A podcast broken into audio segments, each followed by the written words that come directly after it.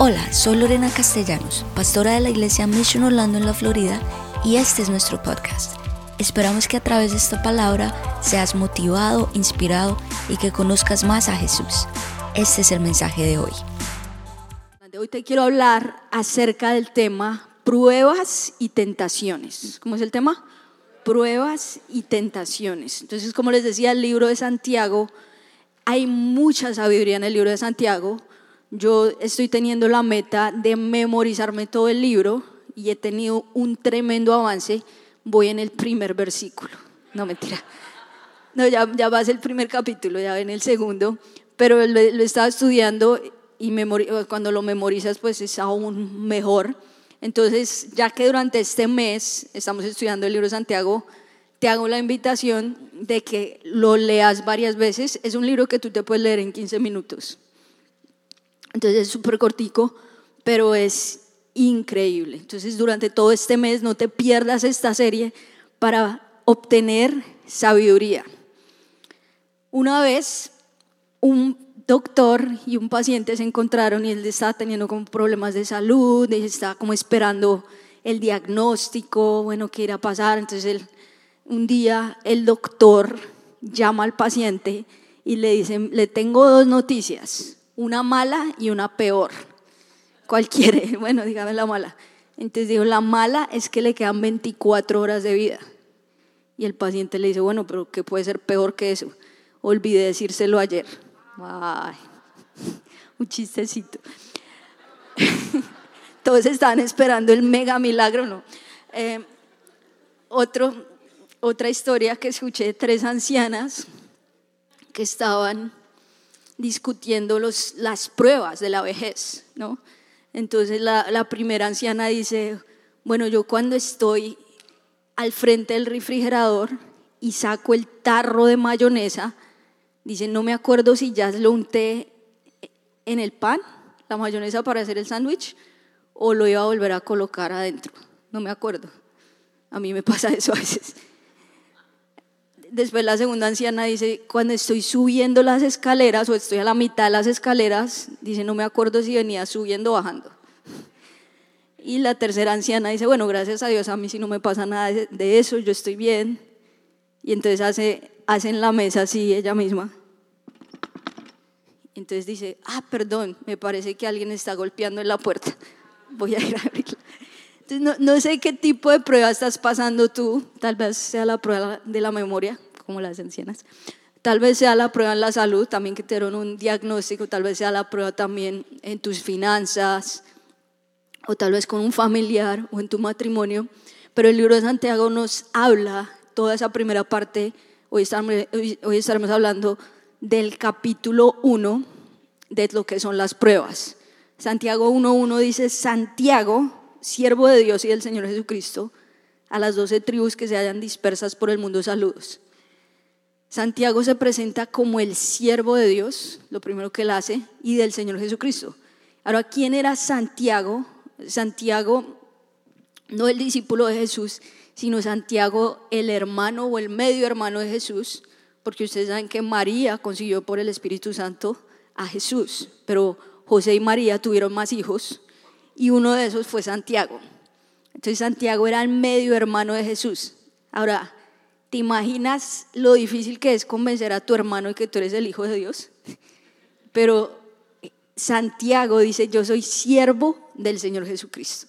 O sea, él sí vio a su hermano como el Hijo de Dios y él se veía como como ese siervo de Jesús.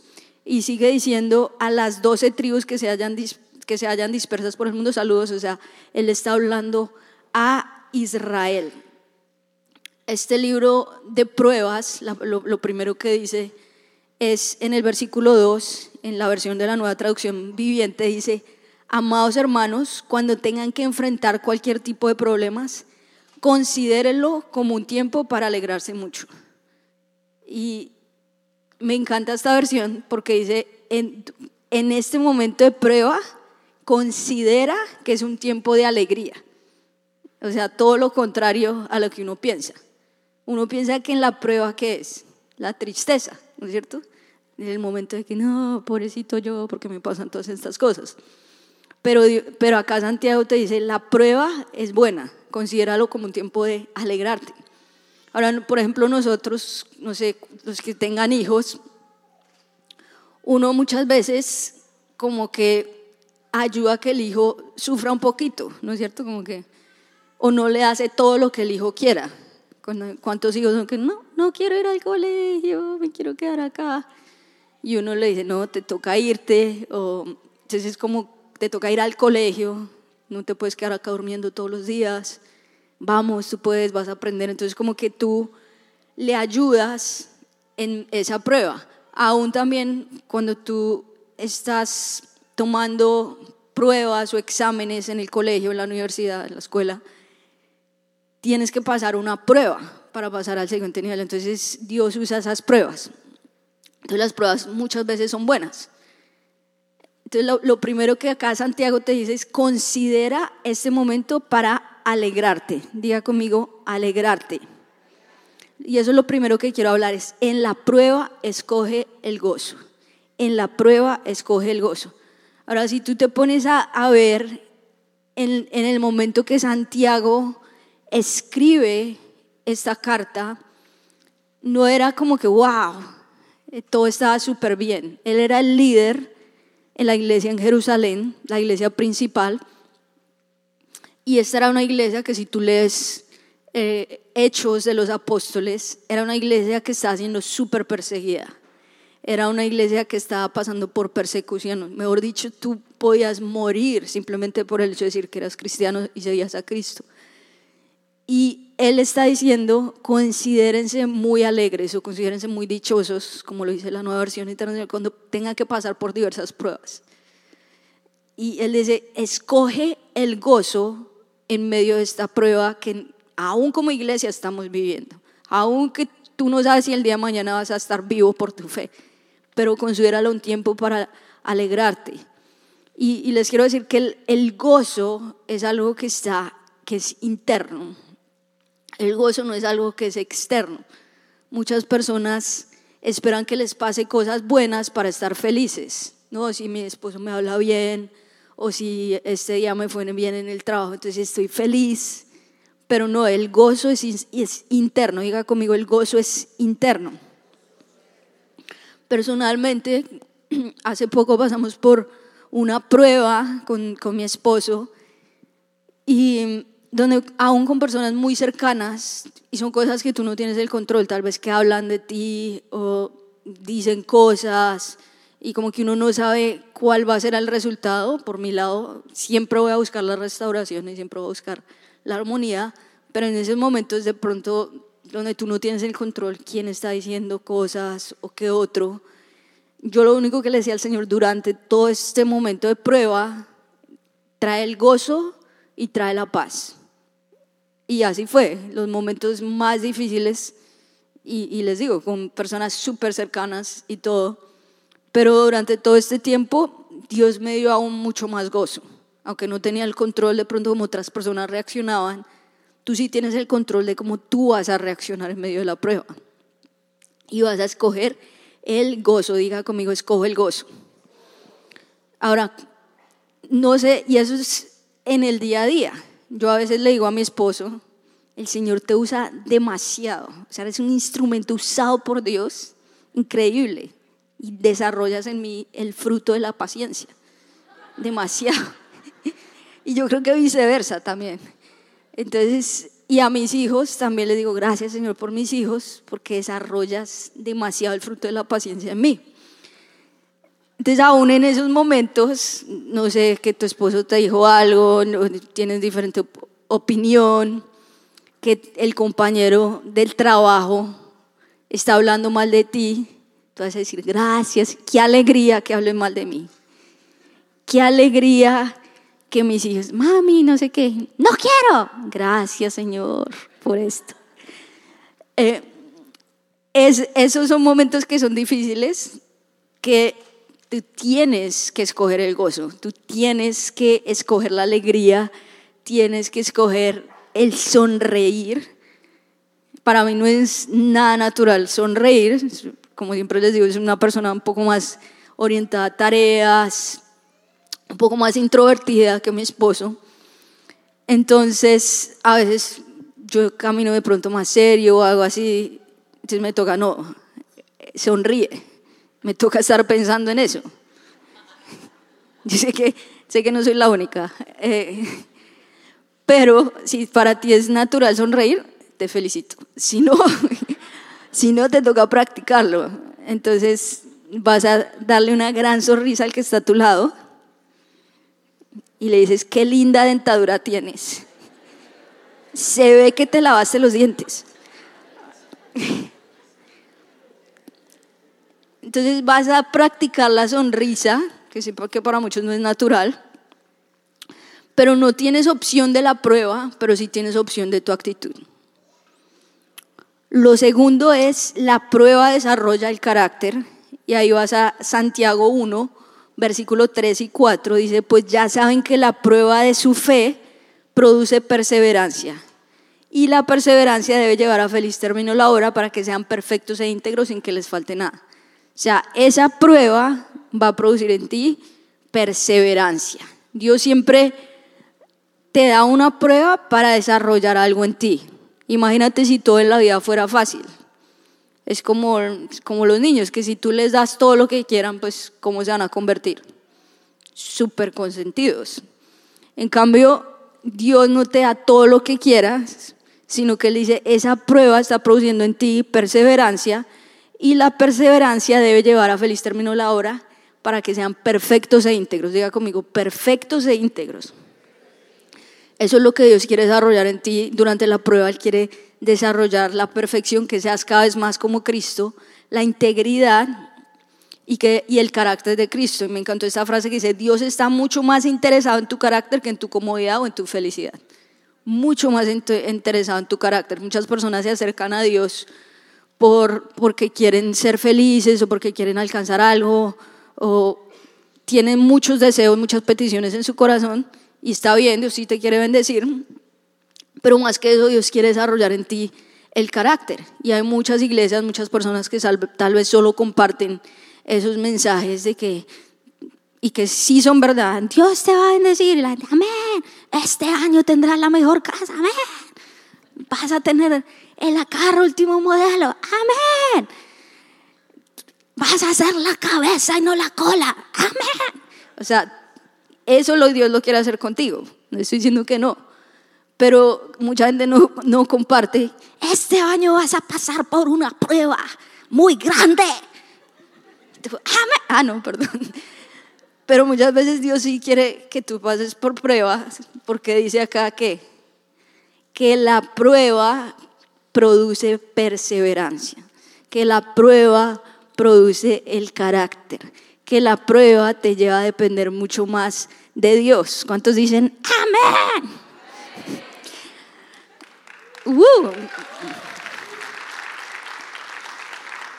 Los grandes hombres de Dios fueron transformados después de las pruebas, siempre.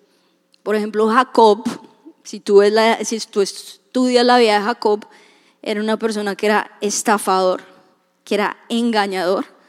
Y Dios siempre hablaba de la bendición de Abraham, de de Jacob.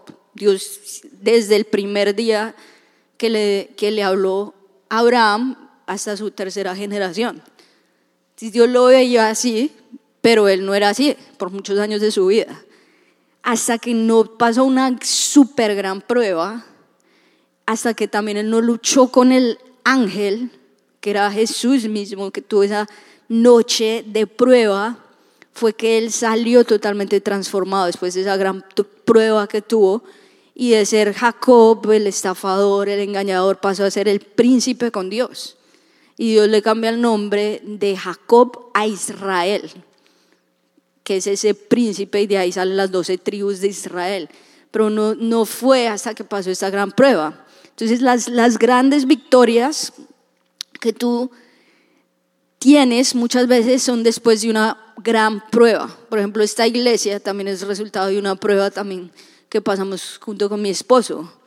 Meses donde no sabíamos qué hacer, como que tú te sientes sin propósito. Lo único que puedes hacer es buscar a Dios. Y Señor, ¿qué vamos a hacer? Y ahí en ese tiempo de búsqueda es que Dios te habla al corazón y te dice, y ahí fue que Dios nos confirmó a nosotros, bueno, quiero que, que abran una iglesia, quiero que se lancen en fe, no sabíamos a qué ciudad, pero fue después de esos momentos de prueba donde tú 100% dependes de Dios y que tú ni sabes qué hacer. Entonces las pruebas muchas veces, y yo sé que muchos de ustedes tienen testimonios también de pruebas súper grandes y después vieron como cuál era el propósito de Dios después de esa prueba. ¿Cuántos han experimentado milagros después de pruebas? Amén. Y le gracias Señor porque en medio de la prueba tú estás desarrollando tu carácter en mí. En medio de la prueba tú estás desarrollando un amor mayor hacia mí. En medio de la prueba tú me estás llevando a buscarte aún más. Y eso es lo que yo más anhelo. Lo tercero es, en la prueba busca a Dios más profundo en la prueba busca a Dios más profundo. Santiago 1, versículos 5 y 6 dice, si a alguno de ustedes le falta sabiduría, pídasela a Dios y Él se la dará. Pues Dios da a todos generosamente sin menospreciar a nadie, pero que pida con fe sin dudar, porque quien duda es como las olas del mar agitadas y llevadas de un lado a otro por el viento. Entonces, si te falta sabiduría, pida, pídasela a Dios y, pienso que eso es lo más grande que debemos pedir en nuestras vidas, es la sabiduría. Señora, ayúdame a ser sabio. Por eso les digo que es como los proverbios del Nuevo Testamento, porque si tú leas, lees proverbios, el, el, el capítulo 1 dice que el principio de la sabiduría es el temor a Dios. Siempre. No, no hay ninguna otra sabiduría humana, es el temor a Dios. Entonces, en esos tiempos de pruebas, tú dices, Señor, dame la sabiduría pero llévame a buscarte de una manera más profunda. Y, yo no sé por qué pruebas tú estás pasando, pero en, esa, en la prueba más grande es muchas veces cuando la gente más se, se acerca a Dios. Yo recuerdo cuando mi papá estaba entre la vida y la muerte, yo vi a mi mamá día y noche clamando. Yo era pequeña, pero yo veía a mi mamá día y noche clamando por la vida de mi papá y como que nació a la oración. O sea, no tienes opción, la única es depender de Dios. Entonces, no sé qué prueba tú estás pasando, pero muchas veces la gente ahí como que dice, Señor, voy a buscarte de una manera sobrenatural. O sea, no te angusties más, busca a Dios de una manera mucho más profunda y Dios te va a escuchar. Y muchas veces uno está orando, Señor, desarrolla algo en mí, haz algo nuevo en mí, y el Señor le dice, bueno, mira, te mando esta prueba para que desarrolles la paciencia, te mando esta prueba para que desarrolles la perseverancia.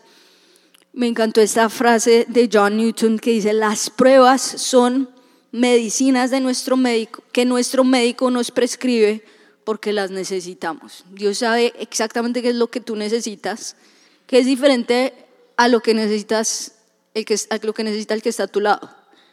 Pero Él mismo es el que te está prescribiendo esas pruebas.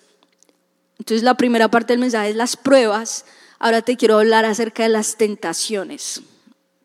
Santiago 1.12 dice, dichoso el que resiste la tentación porque al salir aprobado recibirá la corona de la vida que Dios ha prometido a quienes lo aman.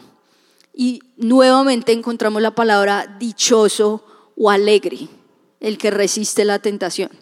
Diga conmigo, dichoso el que resiste la tentación. Y eso te trae demasiada alegría cuando tú puedes resistir la tentación. Como seres humanos, o a mí me sirve mucho tener ciertos límites o ciertas disciplinas para no caer en la tentación. Eh, entonces yo trato de tener ciertas disciplinas y cuando lo logro hacer produce mucha alegría a mí. Entonces, por ejemplo, yo una serie de televisión digo, mm, no voy a ver eso. O una película, prefiero salirme de la película que estar contaminándome de esto. Y cuando logro salir de esa tentación, produce mucha alegría que si me hubiera quedado. Creo que eso produce, produciría más tristeza. Entonces, cuando logro cumplir estas disciplinas o que tú dices, no voy a dejar de seguir a todas estas personas o tengo límites en las redes sociales o si tal vez sabes que hay algo que te lleva a, la tentación, pero tú logras decirle no a esa tentación, no al pecado, tú vas a decir, estoy muy alegre porque resistí la tentación y ahí dice que tú vas a recibir la corona de la vida que el Señor te ha prometido. Entonces dice, gracias Señor, estoy resistiendo y tengo una promesa por hacer esto. Ahora, algunas cosas para resistir la tentación o acerca de las, de las tentaciones, lo primero es que el diablo es el que te tienta. El diablo es el que te tienta. Santiago 1.13 dice que nadie al ser tentado diga, es Dios quien me tienta, porque Dios no puede ser tentado por el mal ni tampoco tienta a él a nadie. Tú mismo sabes y viste que Jesús fue, fue tentado por el enemigo cuando ya estaba terminando su periodo de, ayuno.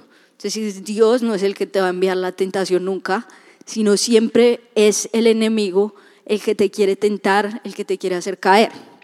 Lo segundo es el proceso de la tentación el proceso de la tentación, Santiago 1, versículo 14 y 15 dice, todo lo contrario, cada uno es tentado cuando sus propios malos deseos lo arrastran y seducen, sus propios malos deseos.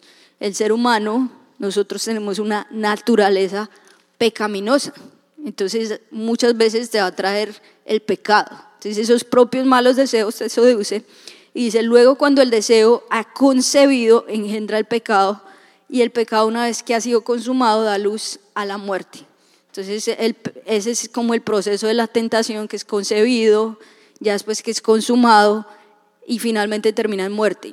Eh, algunos puntos acerca de la, de la tentación, el proceso, lo primero es la decepción, que el enemigo siempre ha operado así desde la primera pareja como ustedes ven en Génesis 3, que dice, es verdad que Dios dijo que no comieras de ese fruto. Y es ahí cuando muchas veces tú pones en duda tu fe. Es ahí donde muchas veces tú dices, pero ¿será que la palabra sí es verdad? Pero ¿será que yo puedo, yo puedo permitir esa pequeña indiscreción? Yo puedo permitir esto pequeño. Entonces como que el enemigo empieza y te da esa voz, como lo hizo con Eva, eh, la serpiente. ¿Será que Dios sí dijo esto? O tal vez te lo estás imaginando. Entonces, la primero es como esa decepción. Lo segundo es el deseo o esa fantasía, y ahí es donde tú te empiezas a imaginar cómo sería la tentación. Ahí es donde tú empiezas a, a desear, a como a tener esa fantasía, que es lo que sucedió con Eva. El enemigo le mostró el fruto prohibido y ella vio, se quedó viéndolo y dijo, wow, ¿qué sería si yo pudiera comer este fruto? El enemigo siempre ha operado así. Entonces, todo entra por los ojos muchas veces. Por eso es que tienes que tener mucho cuidado lo que ves. Hay una canción de niños que dice, cuidadito mis ojitos lo que ven. ¿Sí la han escuchado? Tienes que cantarla día y noche, y más hoy en día. Porque la tentación está por todo lado y, está más en las pantallas, en cualquier pantalla ahí. Y hoy en día vemos que la pornografía está por todo lado. Antes tal vez las personas tenían que ir a una página, a una revista, pero hoy en día es por todo lado. Y muchas veces uno tiene que tener límites y hacer muchas cosas para no caer en eso. Y, Jesús mismo lo dice, el que mira a una mujer con un mal deseo, con, con lujuria, dice que ya, ya cometió el adulterio en su corazón. O sea, tú ni siquiera tienes que hacer el acto, sino que ya el simple hecho de ver, desear, imaginarte, ya eso puede ser pecado. Y Job 31.1 dice, hice un pacto con mis ojos de no mirar con codicia sexual a ninguna joven excelente versículo si te lo quieres memorizar. Job dijo, dijo, yo hice un pacto con el Señor. No voy a mirar con codicia sexual a ninguna joven. Cuando la palabra de Dios nos habla acerca de la palabra tentación, siempre después dice la palabra huye. Diga conmigo, huye. Dile al que está a tu lado, huye de la tentación. Por ejemplo, José si tú estudias la vida de José, José pues pasó por muchas pruebas en su vida, su sus hermanos lo vendieron injustamente, él llegó a la casa de Potifar, Potifar era una persona muy importante, halló gracia, fue como el administrador de todo lo que él tenía, pero la esposa de Potifar puso sus ojos en José. Entonces día y noche lo acosaba. Ven, acuéstate conmigo, ven, está conmigo, ven. Hasta que un día quedaron los dos solos y ella trató pues de estar con él. Él, huyó, pero ella se quedó con, con su, algo de su ropa y él huyó y dijo, no me interesa, no me importa, pero no voy a caer en la tentación y voy a huir. A raíz de esto pues terminó en la cárcel injustamente, pero él dijo, en la tentación voy a huir. Entonces cuando venga la tentación, ¿qué tienes que hacer? Huir. Huir y huir para ti puede ser muchas cosas. Si tú sabes que un mensaje de texto te va a llevar a otro mensaje de texto, o un like en Instagram, o un DM, o lo que sea, huir, bloquear a la persona, salir de red si es necesario, mejor dicho, cambiar de nombre, de identidad, ponerse un bigote, bueno, lo que sea, huye. Lo siguiente es el acto del pecado. Ahora, si tal vez tú caíste ya en pecado, no, acá no estamos para juzgarte o para señalarte, para decirte pecador, pues porque todos hemos pecado de alguna u otra manera y todos somos pecadores. Estamos para levantarte siempre, acá en la iglesia estamos para levantarte, para decirte, hay otra oportunidad, hay muchas oportunidades en Dios Proverbios 24, 16 dice, porque siete veces podrá caer el justo, pero otras tantas se levantará. Entonces, si has luchado con diferentes cosas en tu vida, en el área moral, en el área financiera, tal vez has permitido la codicia en tu vida, Dios quiere decirte hoy, Él está aquí para ti, Él quiere levantarte.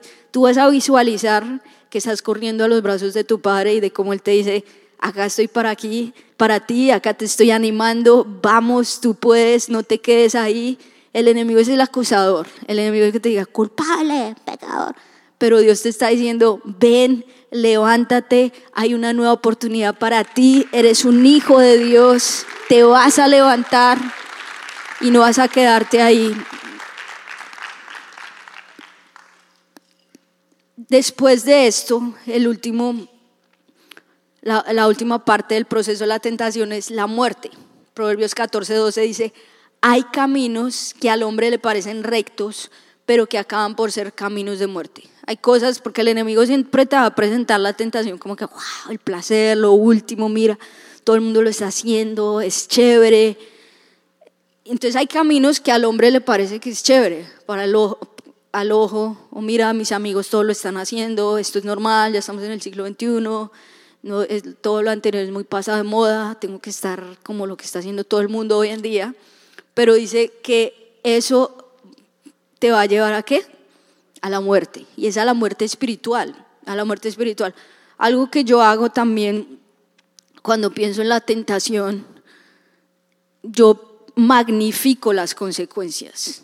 O sea, magnifica qué pasaría si tú caes en esa tentación. Entonces, por ejemplo, mi propia vida o la vida de mi esposa, ¿qué pasaría si mi esposo o yo, alguno de los dos, caemos en un pecado moral? ¿Qué, creen que pasaría ahí? Muchas cosas. Una de esas la decepción a toda la iglesia. O sea, ¿cuánta gente se iría a la iglesia? ¿Cuánta gente se iría de los caminos de Dios? Que dice, no, el cristianismo es una farsa. Eso de seguir a Jesús no sirve porque, mire, los pastores ya cayeron. O sea, tú, tú tienes que magnificar las consecuencias. ¿Qué sucede si yo caigo, si yo cedo a la tentación?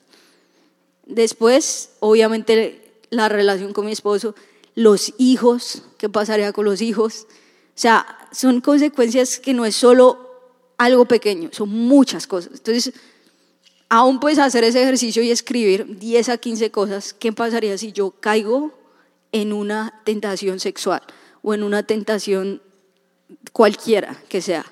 ¿Qué pasaría si yo permito el pecado, la tentación?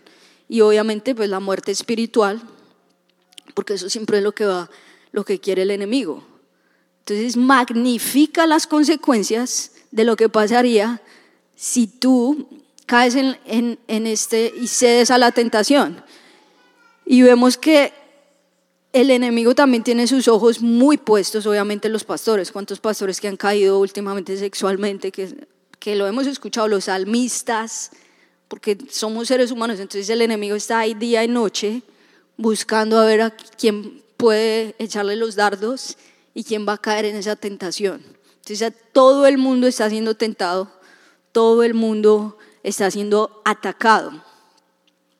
John Piper dice, el pecado, por ejemplo la lujuria, toma poder al persuadirme de creer que seré más feliz si lo sigo. Y esa es la, esa es la gran mentira del enemigo. Si tú sigues ese pecado, si tú sigues la lujuria, si tú vas con lo que está haciendo todo el mundo, vas a ser más feliz. Pero ¿qué nos dice el, el libro de Santiago? Dichoso el que resiste la tentación. O sea, lo que te va a hacer más feliz a ti es resistir la tentación del enemigo. Ahora, número tres, ¿cómo vencer la tentación? Algunos puntos. Aléjate de influencias dañinas. Toma buenas decisiones en tus amistades. Y si tienes que cortar con todos los amigos que tienes, pues hazlo. Porque tienes que tomar decisiones radicales. También toma decisiones sabias en, en las películas que estás viendo, las series, los lugares que debes dejar de asistir, porque muchas veces tú estás siendo guiado por estas personas. Número dos, busca a diario la palabra de Dios. La mejor disciplina que tú puedes hacer en tu vida es comenzar el día leyendo la Biblia, porque tú eres una persona que está liderada por principios, no por, no por sentimientos, no por emociones, porque muchas veces tú si el ser humano es, liderado por emociones, un día nos despertamos súper felices, hola, y al otro día soy lo peor del mundo. Entonces, no puedes ser liderado por emociones, sino que tu vida tiene que ser liderada por la palabra de Dios. Eso es lo que a ti te va a decir cómo, cómo seguir en tu vida, qué pasos tomar, qué actitudes tomar. Entonces, es por eso tan importante que esa primera hora de tu día aunque sea unos 10, 15 minutos, el tiempo que, que desees tomar, pero esos primeros minutos para Dios. Señor, tú eres lo primero en mi vida. Si tú vas a la página de, de Mission Orlando, ahí dice Biblia en un año, hay un plan de, la, de cómo leer la Biblia en un año, puedes hacerlo, puedes empezar a tomarlo y empezar a tomar pasos para empezar a leer la Biblia, meditar en la Biblia, memorizar la Biblia. Todo eso te va a guiar te va a ayudar a buscar a Jesús. Compra una Biblia física también. Algo que también estamos animando acá a las personas es que traigan un cuaderno, un lapicero y que tú tengas ese corazón como de aprender. Lo siguiente es desarrollar relaciones saludables. Es por eso que, que, nosotros acá tenemos los grupos Go, que los grupos Go es la mejor manera como tú puedes tener amigos en Dios, amigos en la fe y, y, personas que sepan qué está ocurriendo con tu vida. O sea, si tienes secretos, también eso es un espacio seguro para que tú tal vez puedas decirle a alguien un secreto. Hey, estoy pasando por esto, es, me está pasando esto, ora por mí. Y, y ahí empiezas a desarrollar relaciones saludables. ¿Quién conoce esos secretos? Habla con alguien que, con quien tú confíes y deja que ora por ti. Y lo último, enamórate de Jesús. La tentación es una prueba de tu relación con Dios. Juan 14, 12 dice, si ustedes me aman, obedecerán mis mandamientos. Y esta debe ser como el deseo más grande de tu corazón, enamorarte de Jesús, enamorarte de quién es Él. O sea, así como en el matrimonio el, el amor es una decisión, también tu vida con Dios. Señor, te voy a amar a ti por primero, primero en mi vida. O sea, no importa qué puede estar sucediendo. Tomo la decisión de enamorarme de ti todos los días. Es una relación que tú necesitas cultivar. Él lo dio todo por nosotros y es aprender a vivir enamorado de Dios a los pies de la cruz. Si tú haces esto a diario, si tú tienes una relación, una búsqueda, que tú dices, Señor, tengo tanta hambre por tu presencia, y a medida que tú lo haces a diario, cada día ese fuego y ese amor va a crecer. No dejes que solo sea el domingo. O sea, el domingo es bueno, pero lo más importante es lo que tú haces durante tu semana. Señor, vivo para ti. enciende ese fuego, enciende ese amor por mí. Si tú vives en la cruz, si tú vives enamorado de Dios, Dios es el que te va a estar guiando y Él es el que te va a mostrar por ese lado no, por este lado sí. Entonces, en este libro de Santiago, este, este capítulo 1, vemos que en la parte de las pruebas dice considérense muy dichosos o considérense muy alegres cuando pasen por diversas pruebas. Entonces tú vas a decir, Señor, en la prueba yo voy a escoger el gozo, voy a escoger la alegría, no voy a quedarme lamentándome en medio de la peor adversidad, sino que voy a decir, gracias Señor por esta prueba. Gracias Señor porque no entiendo lo que tú estás haciendo, pero yo elijo el gozo. En la prueba yo estoy diciendo que tú estás desarrollando en mí tu carácter. Tú estás desarrollando en mí ese amor por ti. Tú estás desarrollando en mí algo nuevo. En la tentación, dice Señor, yo tengo la fuerza para resistir la tentación. Tú sabes qué es lo que te tienta a ti. Tú sabes cuál es ese punto débil para ti. Así que si tienes que tomar decisiones muy radicales, tómalas. O sea, lo que yo les decía, magnifica eso. ¿Qué pasaría si yo bebo esto, si yo consumo esto, si yo me voy con estos amigos a esta fiesta? ¿Qué va a pasar?